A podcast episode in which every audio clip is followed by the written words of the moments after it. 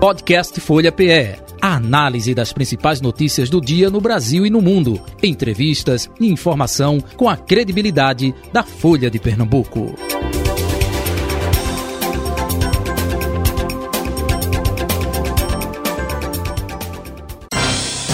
Folha Política. Já estamos com o nosso primeiro convidado de hoje, professor Antônio Henrique Lucena, ele que é professor de Relações Internacionais, cientista político da Unicap, Faculdade Damas. Professor, muito bom dia, prazer tê-lo aqui em nosso Folha Política, prazer falar com o senhor novamente. Bom dia, meu caro Jota, é um, a satisfação é minha. Envio um forte abraço a todos os ouvintes. Professor, vamos eh, justamente, primeiramente, eh, na sua opinião, né, repercutir o que aconteceu no domingo e depois eu, gostaria de colher a sua opinião também do The Aft, dia seguinte, né, ontem, a união dos poderes, simbologia, é, com relação àquela caminhada após reunião com os governadores lá no Palácio do Planalto, enfim. Vamos começar pelo último domingo. É, podemos classificar como o nosso Capitólio brasileiro, o que aconteceu no último domingo? É, é, a comparação é inevitável, né, Jota? Tudo que terminou se sucedendo. E isso já era uma crise anunciada, isso já vinha sendo é, reverberado há um bom tempo. Né? Até recuperaram um tweet de Eduardo Bolsonaro dizendo que o contexto era outro, né? mas quando ele, ele colocava que o que acontece nos Estados Unidos isso acontece no Brasil. Mas é, realmente foi algo ah, extremamente complicado. Agora, eu, eu acho que é importante a gente fazer um histórico, meu caro Jorge. Pois não, fica à vontade. Para a gente entender é, o que, que aconteceu ah, no domingo que repetiu o que aconteceu dois anos atrás lá nos Estados Unidos. Veja bem, se a gente fosse colocar numa linha do tempo, a gente tem um marco para entender quando é que isso começa, digamos assim. O ano é 2012. Mas por que o ano de 2012? É, essa data foi colocada pelo professor Timothy Snyder, autor do livro é, Na Contramão da Liberdade, em que ele mostra né, é, essa crise que a democracia uh, liberal, questões de representatividade, etc., vem enfrentando uh, ao longo do tempo. 2012 é quando acontece o colapso da política na Rússia, com a consolidação do poder de Vladimir Putin, quando ele, inclusive, institui fake news, coisas dessa ordem como política de Estado do seu governo, é, para criar um mundo relativamente paralelo, consolidar o seu poder. É, Vladimir Putin ele recuperou um, um, teórico fascista de base cristã, né, que era muito conhecido e foi muito crítico da consolidação da União Soviética, o Ivan Ilin, que justamente né, defendia questões mais autoritárias, consolidação da religião dentro da política, etc, etc, etc. Isso foi se dando no caso da Rússia ao longo do tempo, uh, e aí a gente tem também uma figura americana que em grande medida vai copiar parte disso e adaptar à realidade americana. Quem é esse indivíduo? É o Steve Bannon. Perfeito. O Steve Bannon, é, que é o, um dos proprietários do, do site de notícias de extrema-direita Breitbart, ele foi assessor de Donald Trump e ele vai incorporar muito é, é, do que aconteceu também na Rússia, em outras localidades, né, como também na Hungria, também no caso da Turquia, etc., etc., na política americana e vai colocar isso como estratégia de Donald Trump. Donald Trump se saga vencedor nos Estados Unidos, o, o Steve Bannon ainda continua é, sendo um assessor extremamente importante dele ao longo do tempo, depois ele foi sendo colocado de lado, mas as suas ideias elas permaneceram. E as ideias de Steve Bannon elas é, são trazidas para o Brasil pela família Bolsonaro. Perfeito. Inclusive o próprio é, Steven Bannon esteve várias vezes aqui no Brasil, né? Exatamente, exatamente. É, e aí o que é que a gente vai ter né, ao longo desse processo? A gente vai ter a derrota eleitoral de Donald Trump, que aí ele vai fazer toda aquela defesa de é, que a, as eleições foram fraudadas, etc, etc, etc. Como não aconteceu absolutamente nada disso, as eleições foram limpas e justas né, dentro dos Estados Unidos.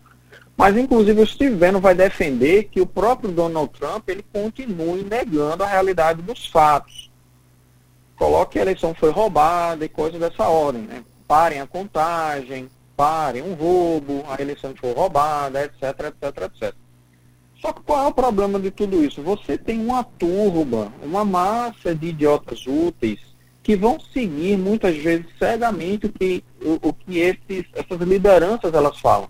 A, a, democracia liberal, de em grande medida, que é também é o que está estruturado aqui no Brasil, é, ela depende de você ver e tratar todos os outros como adversários e não inimigos. Né? Então, ou seja, é, a democracia ela tem como basilar, princípio basilar, a, a transferência pacífica de poder. Ou seja, quem perdeu a eleição, arruma e vai para casa.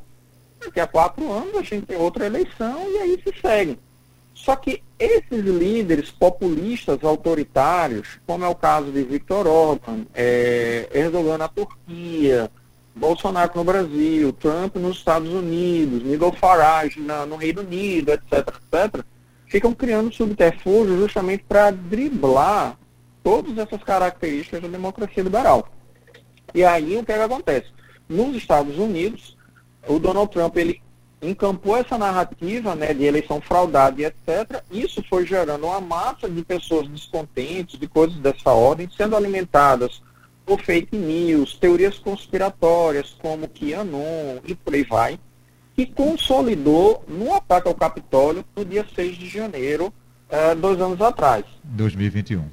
Exatamente. E aí o Bolsonaro ele começa a emular isso para o Brasil quando ele já começa a dizer o seguinte, ah, se não for colocado voto impresso, coisa dessa ordem, etc, etc, etc, a gente vai ter a mesma coisa que aconteceu nos Estados Unidos, em grande medida antecipando. Então, ou seja, o que aconteceu no domingo passado, na verdade, é um contínuo uh, ações incentivadas pelas lideranças, seja verbalmente ou também através de omissões e de conivência, que geraram todo esse tipo de situação. No caso do Brasil, eu considero que ela foi até mais grave, porque não foi apenas o Congresso que foi vilipendiado, a gente teve o Palácio do Planalto e também o Supremo Tribunal Federal. Então, o ataque foi à democracia como um todo, às instituições dos três poderes. Então, ou seja, é, é, e desde 30 de outubro, do ano passado, quando se confirmou a derrota eleitoral eh, de Jair Bolsonaro, ele silenciou sobre as manifestações antidemocráticas que já são crime, tá certo? Isso é importante que se diga, porque para essa parte da população há, há um, um, um, eclipse do que é liberdade de expressão e o que é que é crime. Você não pode simplesmente falar tudo. Eu não posso, aqui na rádio, para dar um exemplo a você, Jota, por exemplo, eu começar a defender a sua morte. Isso é crime. Eu estou lhe ameaçando. Não é, liberdade, não é liberdade de expressão, mas é uma incitação, não é? é, é Exatamente, enfim, é uma incitação, é um crime, coisa dessa ordem. Né? Uh, liberdade de expressão é você fazer uma manifestação defendendo redução de impostos. Isso é uma coisa legítima da democracia, coisa dessa ordem. Outra coisa é você fazer uma manifestação defendendo a morte da democracia. Né? Que isso já está enquadrado pela lei é, de atentado ao Estado Democrático de Direito. Né? É, ela substituiu a lei de segurança nacional, que era um resquício da ditadura e etc., mas manteve boa parte dos seus princípios. Hoje está no Código Eu... Penal Brasileiro. Isso, exatamente. E aí a gente tem todo esse contínuo até uh, se consolidar uh, esses movimentos que também já tinham sido detectados. É, nos grupos bolsonaristas, é, em, em, aplicativos e mensagens, etc., é, tudo isso foi sendo articulado como festa da Selma, que era uma forma de tentar bular, mas isso era colocado a, abertamente. A Agência Brasileira de Inteligência notificou o Distrito Federal que isso iria acontecer, o Senado requisitou ao governo do Distrito Federal um reforço na segurança que foi ignorado. E, para coroar tudo isso, não, as, é, é, o secretário interino, né, que estava é, substituindo Anderson Torres, é, não, as manifestações são pacíficas, etc, etc. E aí a coisa literalmente desandou. Foi quando na Praça dos Três Poderes começaram a invasão do Congresso, depois do Supremo e do Palácio do Planalto. O que é, que é extremamente importante de tudo isso e fazendo essa comparação com o que acontece é, nos Estados Unidos? A punição das pessoas que cometeram esse ato, não apenas as pessoas que estavam lá presencialmente, mas os mentores intelectuais e os financiadores, a punição de todos esses envolvidos é extremamente importante. E é a mesma coisa que também os americanos estão fazendo isso Ah, então, ou seja, a professora Anne Applebaum, que é uma conhecida é, por estudar a, as democracias liberais, atualmente ela está dedicada à guerra da Ucrânia, mostra que os americanos eles podem exportar é, revoluções liberais, mas podem também exportar coisas ruins, como foi o que aconteceu lá nos Estados Unidos. Ela defende, e eu me associo à, à análise que ela faz, da importância da punição dessas pessoas, porque se essas pessoas saem sem punição, isso dá um incentivo para que outras vezes esses atos possam se repetir, é, não só no Brasil, mas também em outras localidades do mundo. Perfeito. Então é preciso ficar atento e lembrando o próprio Thomas Jefferson, né, que o preço da liberdade é a eterna vigilância. Perfeito. A gente não pode tolerar é, é, esses atos antidemocráticos. E é uma conquista diária, não é algo que se rotule, carimbe, ah, agora o Brasil é um país democrático. Pronto, e acabou. Não, é, cabe a cada cidadão fazer a sua parte e aí justamente vai servir eh, eh, de ponte eh, para o dia de ontem, não é? O que aconteceu, mesmo com o Palácio do Planalto destruído, mesmo com o STF destruído, a reunião com os governadores, convocado pelo presidente Lula, depois do encontro, os três poderes, junto com governadores, numa marcha justamente para o plenário do STF eu gostaria justamente de colher a sua opinião sobre isso, professor Antônio Henrique Lucena. Mas antes, só pontuando, quando a gente falou, e o senhor falou aí é, sobre a questão não é, é, do exemplo do Capitólio lá nos Estados Unidos, no dia 6 de janeiro de 2021, lembrando que o deputado Eduardo Bolsonaro estava como convidado da família Trump lá nos Estados Unidos. E dois dias antes, né, justamente tinha tido o um encontro aí com é, é, a família Trump, filho do Donald Trump, ou seja, como diriam os locutores antigos, ele estava em loco. Não é, para o que aconteceu lá nos Estados Unidos da América, até teve deputados que queriam incluí-lo nessas investigações também que está acontecendo lá nos Estados Unidos da América. Só pontuando. Sim, professor, e com relação ao dia de ontem, o day after? Uh, eu acredito que, em primeiro lugar, é, a intervenção federal no Distrito Federal, ela foi uma decisão acertada para, inclusive, você colocar ordem é, na coisa. Né? Então, uh, lembrando que uh, algo essencial do Estado é o monopólio é, do poder, né, da, da violência para garantir justamente a ordem, né, já dizia o famoso sociólogo Max Weber. Uh, e, e, a gente viu algumas cenas de leniência por parte de alguns agentes da Polícia do Distrito Federal. Também é verdade que é, teve bastante policial que apanhou né, do, daqueles indivíduos que promoveram o ato de terrorismo doméstico. E a reunião com os governadores, de você chamar todas as autoridades da República, né, quer dizer, governadores, né, os ministros, é, é, do Supremo Tribunal Federal, o procurador Augusto Aras, que tem uma, uma atuação, no meu entender, um pouco vagarosa né, para esses casos, apesar dele dizer que não né, no discurso de ontem. Então, assim, é, foi algo realmente extremamente importante para ver e gerar uma unicidade na condenação de todos esses atos, né, que eles são, em grande medida, a, a odiosos. Né? A gente não pode realmente tolerar né, esses, esses, atos contra a, a, democracia brasileira. E o que é, que é curioso? Né? É, todos esses, ah, todos esses, esses, terroristas que lá estavam, sempre pedindo intervenção militar, no final das contas eles conseguiram o que queriam, né? Só que foi intervenção contra eles.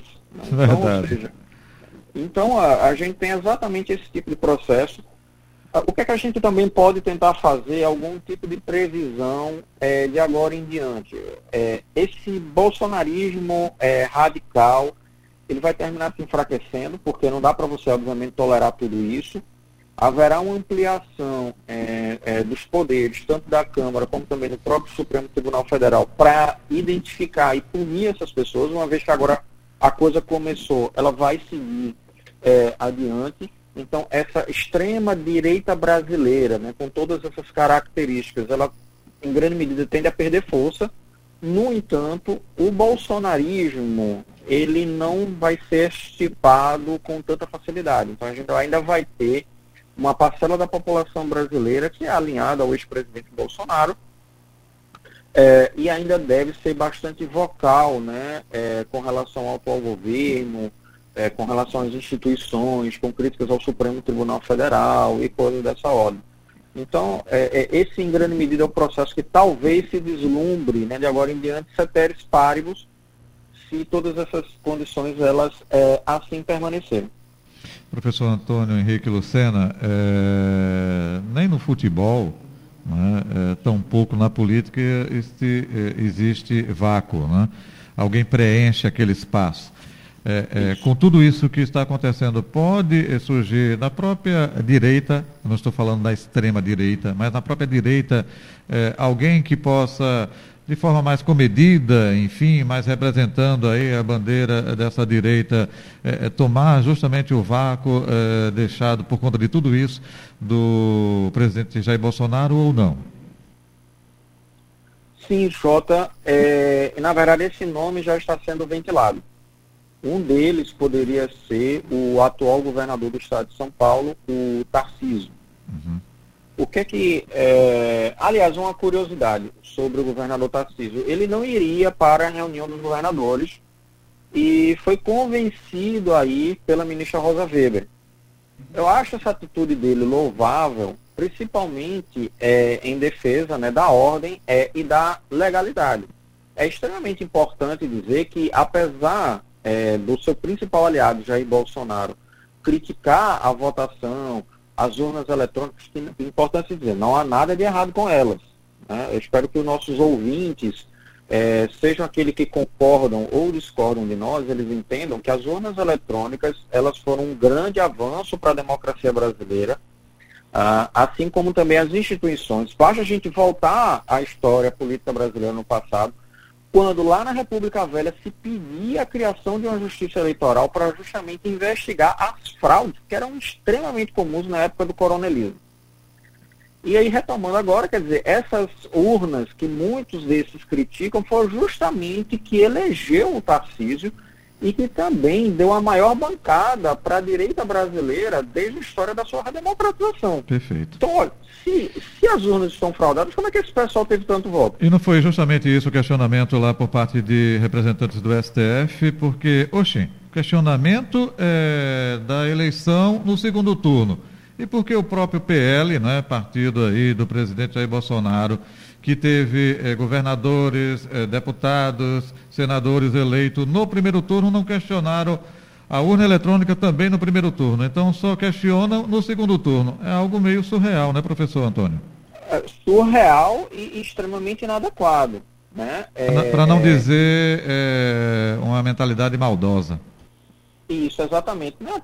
Até um certo nível né, de, de é, querer inverter as coisas.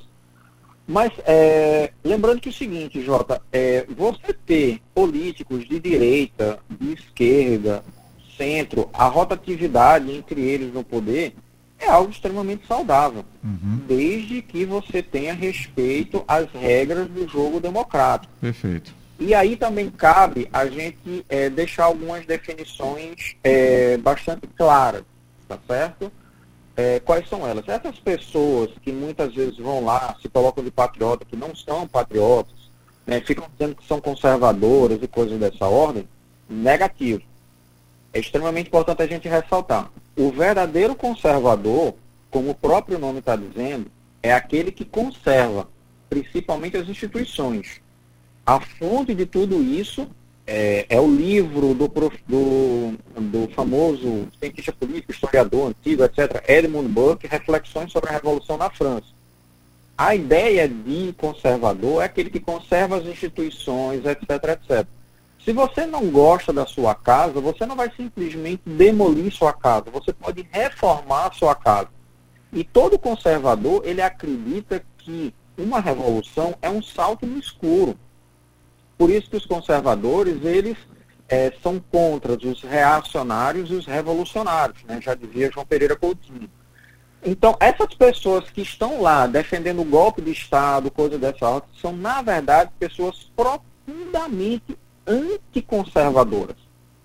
Então, é importante a gente ressaltar tudo isso. Então, ou seja, perdeu a eleição, vai para casa, toma uma água, conversa com a família, etc, etc. Depois se reúne com as suas lideranças, vê o que, é que pode ser feito, como o argumento pode ser melhorado, etc, okay. etc, etc. E aí você faz exatamente todo esse tipo de processo. Agora, não da forma como, obviamente, todas essas pessoas estão fazendo, movidos por teorias conspiratórias, é, misturando fatos e desejos e coisas dessa ordem. Uh, novamente, as pessoas que lá estavam precisam ser punidas. É, não é momento para se pensar em anistia e coisas dessa ordem, etc, etc. Muitos estavam cientes do que estavam fazendo e isso é extremamente importante para a consolidação da é, democracia brasileira. Ela já passou por diversos baques desde 1988 com a Constituição Federal. Esse é mais um e também que seja também um momento de reflexão, de consolidação da democracia brasileira e de suas instituições. Perfeito. Professor Antônio Henrique Lucena, devido ao tempo, eh, vamos encerrando por aqui a sua participação por hoje, mas com certeza vamos até eh, em breve é, trazê-lo aqui no próprio estúdio da Rádio Folha FM para falar sobre a questão também do viés internacional, enfim, no aspecto do que isso pode repercutir para o nosso país mesmo, para o nosso Brasil, nos próximos anos aí. Prazer, honra tê-lo aqui, viu? Um abraço e tudo de bom para o senhor. Muito obrigado, meu querido Jota. É, a satisfação é minha. E um forte abraço a todos os ouvintes. Peço que todos se cuidem. Ok, idem. Eu conversei com o professor Antônio Henrique Lucena. Ele é professor de Relações Internacionais e também cientista político da Unicap e da Faculdade Damas, nosso convidado da primeira parte do Folha Política. Folha Política. Nosso convidado agora é o deputado federal pelo Partido dos Trabalhadores, Carlos Veras, com a gente a partir de agora, comigo e também com Carol Brito, subeditora de política da Folha de Pernambuco. Carol, bom dia para você, Carol. Tudo bom? Bom dia, Jota, e um bom dia também para todos os ouvintes da Rádio Folha. Vamos conversar justamente com o deputado a repercussão de ontem, né, à noite, votação lá na Câmara dos Deputados, aprovando o pedido aí da intervenção que acontece no sistema é, de segurança lá no Distrito Federal. Nós estamos já com o deputado Carlos Vera. Deputado Carlos Vera, muito bom dia, prazer tê-lo aqui eh, mais uma vez, seja bem-vindo. Bom dia, Jota. Bom dia, Carol. Bom dia a todos os ouvintes. Satisfação é minha poder sempre estar dialogando com vocês, conversando com os ouvintes da Folha. É, é, deputado, é, sua impressão, primeiramente, sobre o que aconteceu, né? Atos aí golpistas, terroristas do último domingo e também especificamente dessa votação de ontem, é, até explicando, é, me corrija, Votação ontem na Câmara Federal, se faz necessária a aprovação do Congresso Nacional como um todo. Aí, justamente, hoje está indo para o Senado Federal também para aprovação do Senado. É isso, né, deputado? Exatamente. Foi uma votação bastante rápida, uma votação de consenso de todas as lideranças das bancadas, de todos os partidos. De forma unânime, foi aprovado, inclusive, a intervenção é, federal na segurança pública do, de Brasília. Ah, nós não podemos admitir de maneira alguma, Jota, Carol, todos os ouvintes, que atentados à democracia, às instituições, ocorram como ocorreram da forma que ocorreu no domingo. Quem fez isso, quem financiou, quem participou, quem de alguma forma foi conivente, facilitou a esses atentados terroristas, tem que ser punido. Não pode de maneira alguma, seja do serviço público, seja agente público, seja da iniciativa privada financiando, seja da sociedade participando. Porque ali não tinha nenhuma pauta apresentada. Era só para poder destruir o patrimônio público. Destruíram e quebraram a Câmara Federal, o Senado, o Congresso, o Supremo Tribunal Federal, obras de artes, inclusive caríssimas e de uma relevância muito grande, não só para, para o Brasil, então, atitudes como essa têm que ser é, punidas e punidas com todo rigor, para que não volte a se repetir. Eleições a gente tem de dois em dois anos. Eleições a gente ganha e a gente perde. Tem que saber ganhar, tem que saber perder. Tem que entender que faz parte da democracia. Goste a gente ou não, muitas vezes, dos resultados, mas esse é o sistema que nos permite conversar com quem a gente não gosta, com quem a gente tem contradições, com quem a gente diverge faz parte da democracia. É o melhor sistema para se viver, é o sistema democrático. E nós temos que respeitar a democracia. Quem atentar contra a democracia, quem atentar contra o Estado democrático de direito, tem que ser tem que ser punido, tem que ser é, julgado, não pode ficar é, impune de maneira alguma. Então, a Câmara Federal, o Senado, o Supremo Tribunal Federal e o governo federal estão unidos em torno da defesa da democracia e do Estado democrático de direito. Não haverá anistia para nem violador uh, da democracia e que cometam atentados terroristas, criminosos, como foi o que nós uh, presenciamos no último domingo. Carol Brito. É, bom dia, deputado. É, ontem o, a Câmara Federal deu uma resposta bastante rápida né, na votação do decreto, uma votação inclusive com um apoio massivo na casa. Agora, há estudo também de outras reações é, do Legislativo ao que aconteceu ontem, né? Se fala bastante de pedidos de CPIs, investigações. É, a gente sabe que o, o Congresso está em, em, recesso, né? Isso acaba dificultando algumas ações, mas o senhor acredita que outras reações podem vir? Olha, isso a gente está trabalhando no Colégio dos Líderes, com muita cautela, com muita calma, analisando ponto a ponto. Já foi é, é, dito, inclusive, aos parlamentares, seja ah, nas assembleias legislativas dos seus estados, ou seja na Câmara Federal ou no Senado, que também não vai se admitir deputado ou senador uh, financiando, participando ou apoiando atos terroristas. Porque quem apoia também comete o, o mesmo crime. Então, esses parlamentares que vierem a, a participarem ou apoiar esses atos criminosos irão ao Conselho de Ética da Câmara do Senado, porque também serão investigados, também serão é, é, julgados. Então é importante que o parlamento, que está muito unido, você viu ontem pela votação, foi por unanimidade. Não precisou nem de votação uh, nominal. Então, há uma resposta que está sendo dada de forma rápida pelo Congresso Nacional, pelo Supremo Tribunal Federal, que inclusive afastou o governador eh, Ibanez eh, de Brasília, dos Distrito Federal, por 90 dias. Há intervenção na segurança pública pela parte federal. Os estados estão ajudando, inclusive o estado de Pernambuco. Agradecemos à governadora Raquel Lira, por ter enviado 50 a, a policiais para ajudar na segurança em, em, em Brasília. A reunião com os governadores, com os prefeitos das capitais, foi um momento histórico. Histórico. Todos os governadores, os seus representantes estavam lá. E o presidente Lula foi muito enfático. Eu respeito a eleição de vocês. Respeite também a eleição que eu fui eleito, ganhei a eleição para a presidente da República e quer trabalhar com todos. E é assim que a gente se trabalha numa república, com todos e todas, independente de ter sido seu aliado ou não na eleição. Agora não há mais adversários ou, ou aliados. Agora há um Brasil para governar, há um Estado para governar. Quem é oposição tem que saber ser oposição, quem é governo tem que saber é, é ser governo. Então as respostas, aos poucos, serão dadas. E serão respostas firmes, duras, porque nós não vamos admitir atentados à democracia e ao Estado democrático de direito, como, como ocorreu. O senhor falou da possibilidade de abertura né, de processos no Conselho de Ética, e um dos casos que acabou viralizando aí nas redes sociais aqui de Pernambuco foi o da deputada federal eleita, Clarissa Tessio, e do seu marido, Júnior Tessio. O senhor acredita que o caso dela pode ser um dos, dos que venha a ser analisado pela Câmara? Se ela não se retratar em tempo, se ela não mudar a postura, não tenha dúvida que o caso dela é um dos a serem analisados pela Câmara Federal. Tanto dela como outros parlamentares de outros estados que estão eleitos, que foram diplomados, que não foram empossados ainda em, em, em 2 de fevereiro, né? dia 1 de fevereiro será a nossa posse.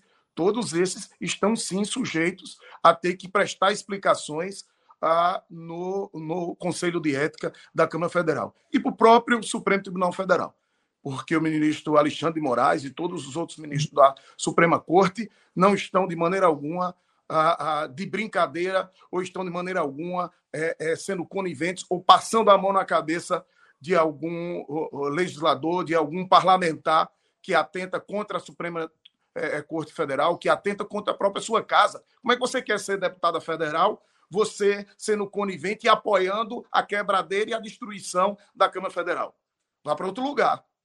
Ninguém apoia quebrar sua própria casa, atentar contra a democracia. Se você não reconhece o resultado das eleições, é peça renúncia. Renuncie ao seu cargo. porque você foi eleito pelas urnas eletrônicas, você foi eleito por esse sistema eleitoral.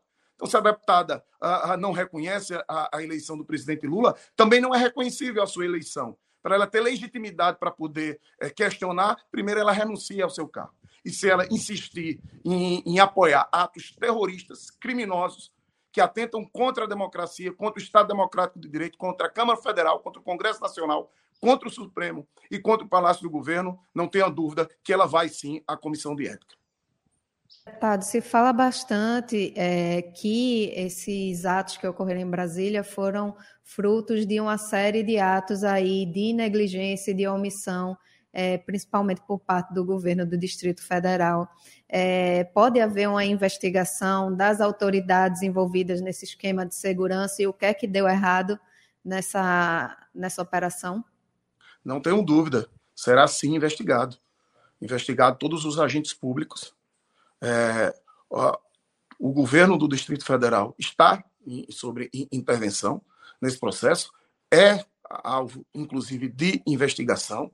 É bom lembrar para todos os governadores de todos os estados, porque também foi dado um prazo de 24 horas para que os acampamentos feitos, inclusive, é, é, por esses que estão aí se organizando e se organizaram para tentar contra a democracia, que fossem desfeitos. Muitos deles precisam, ah, dentro desse prazo, acredito que inclusive aqui em Pernambuco já foi levantado acampamento, já era hora de ter, de ter feito isso. Acho que faltou, inclusive, que os estados pudessem ter sido mais enérgicos, era para ter tomado providências, inclusive, já ah, muito antes, mas agora acabou. Acabou a brincadeira. Não dá, não dá para ficarem se colocando como pessoas que defendem a, a, a democracia, como defendem o direito de protestar, o direito do protesto, o direito da passeata, o direito da caminhada, o direito dos atos, tem que ter uma pauta. Uma pauta. Golpe, golpe de Estado não é pauta. Não é pauta. É atentado à democracia. É um atentado ao Estado democrático de direito. Então, esses atentados e essas ações golpistas não poderão ser toleradas pelo judiciário brasileiro nem pelo poder é, executivo e, e legislativo a, a, do nosso país. O ex-presidente Jair Bolsonaro, né, ele está aí nos Estados Unidos, se há até uma tentativa por, pelos próprios parlamentares e autoridades dos Estados Unidos, né, de trazer o, de retirar o, presidente, da, o ex-presidente do país. Mas o senhor vê também a possibilidade aí da Câmara pedir uma convocação para que o, o ex-presidente também é, explique sua atuação né, do, diante dessas manifestações que ocorrem já há muito tempo, né, e que ele, inclusive, é, se é, ele resiste até em se posicionar sobre esses atos. A bancada já está pensando em, em várias ações. Estamos trabalhando de forma articulada, planejada, não se descarta-se essa, essa possibilidade. Ah, o visto de Bolsonaro no, nos Estados Unidos já deu, já deu por, por tempo, tem que, tem que voltar logo, tem que ser resolvida essa questão, ele não pode ficar lá escondido o tempo todo e sendo conivente ou até mesmo, é, é, provavelmente, porque a gente precisa ah, ter um processo de investigação participando ou incentivando ou apoiando atos criminosos como esse que aconteceu. O, o, o presidente, é, ex-presidente uh, Jair Messias Bolsonaro não está, não está livre de investigação. Inclusive, a quebra do seu sigilo uh, de 100 anos será quebrado e a gente vai ter muito que investigar sobre as atitudes de, do ex-presidente Messias Bolsonaro questão da própria atuação do governo federal, né? A gente viu aí que em alguns momentos na própria esplanada de, dos ministérios havia aí divergências de posicionamento sobre essas reações à, à contenção desses, desses atos, dessas manifestações.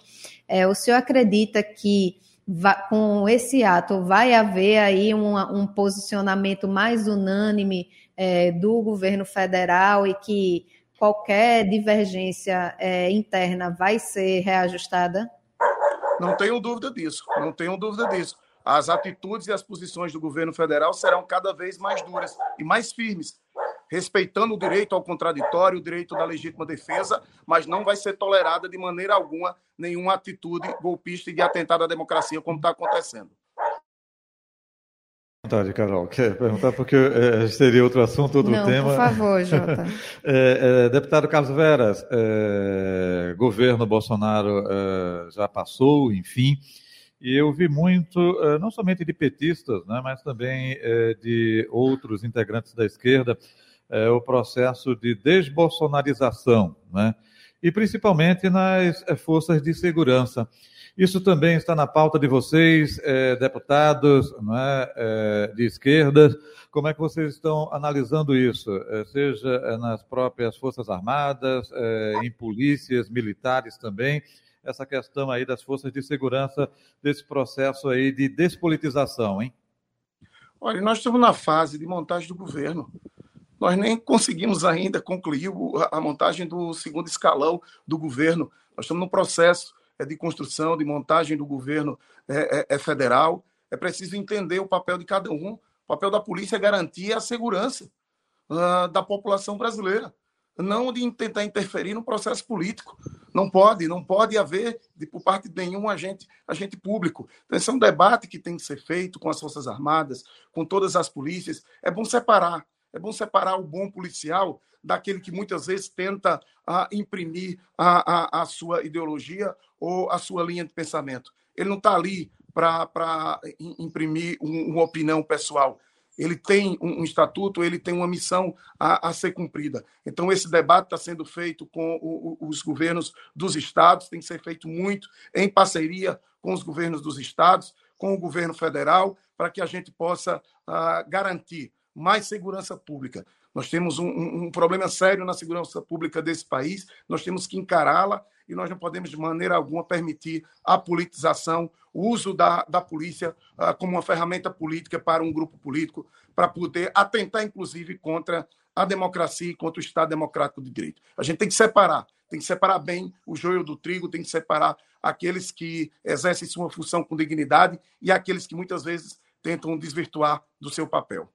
E, e, no caso específico do Distrito Federal, né, porque é, é, o governo federal né, repassa uh, para o Distrito Federal justamente, é, não é nem milhões, é bilhões anualmente, justamente para fortalecimento da segurança.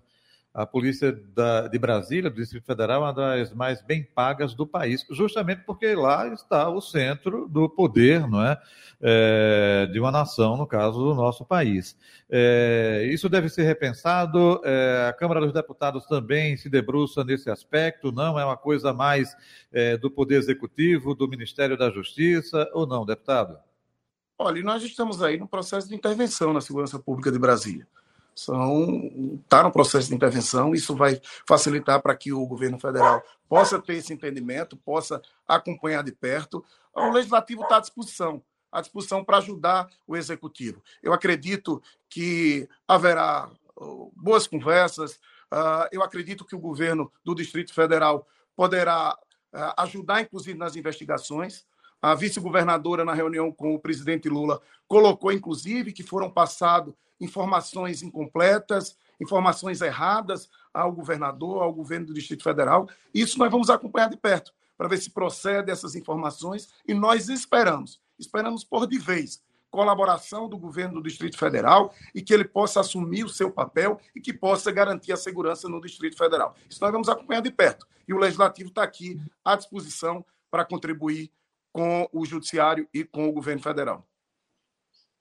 Deputado, como é que o senhor avalia a reação é, da governadora Raquel Lira a esses atos? Né? Ela, inclusive, disponibilizou parte da, do efetivo policial para Brasília, também esteve presente ontem é, na reunião com o presidente Lula. Como é que o senhor avalia o posicionamento dela?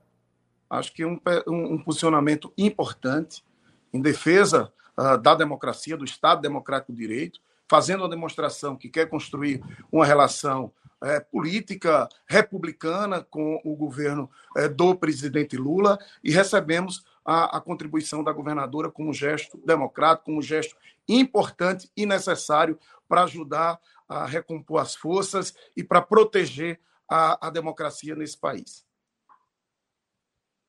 Aí de assunto, o PT, é, inclusive na última entrevista que o senhor deu aqui para a Rádio Folha, né, tinha acabado de indicar o seu nome né, para ocupar uma vaga de ministro é, no governo Lula, né? Acabou que essa indicação não, não teve aí efetividade, mas é, ainda há uma expectativa do PT de Pernambuco ter aí um espaço no segundo ou terceiro escalão do governo federal?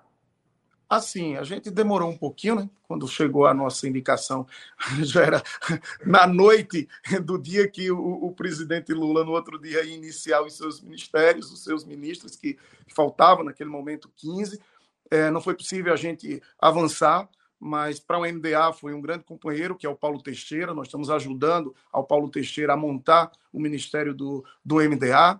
Nós estamos é, é, em discussão de forma conjunta com a direção aqui no Estado, com a senadora Tereza Leitão, com o senador Humberto Costa. Já foi indicado, inclusive, aqui para a Fundagem, uma representação é, importante que vai ajudar ah, nesse espaço tão importante para a população pernambucana. Estamos discutindo a Sudene, estamos discutindo a Codevasf, discutindo tantos outros órgãos importantes. Então, a gente está aí trabalhando e Pernambuco vai continuar dando uma grande contribuição para o governo do presidente Lula, para esse governo de reconstrução desse país. Isso é um governo de reconstrução. Nós vamos reconstruir o Brasil, nós vamos reconstruir esse país. Deputado, do ex-governador Paulo Câmara é, ser contemplado aí com espaço nesse segundo ou terceiro escalão do governo? Acredito que sim, acredito que o, o governo, o ex-governador Paulo Câmara vai estar nos ajudando no governo do presidente Lula.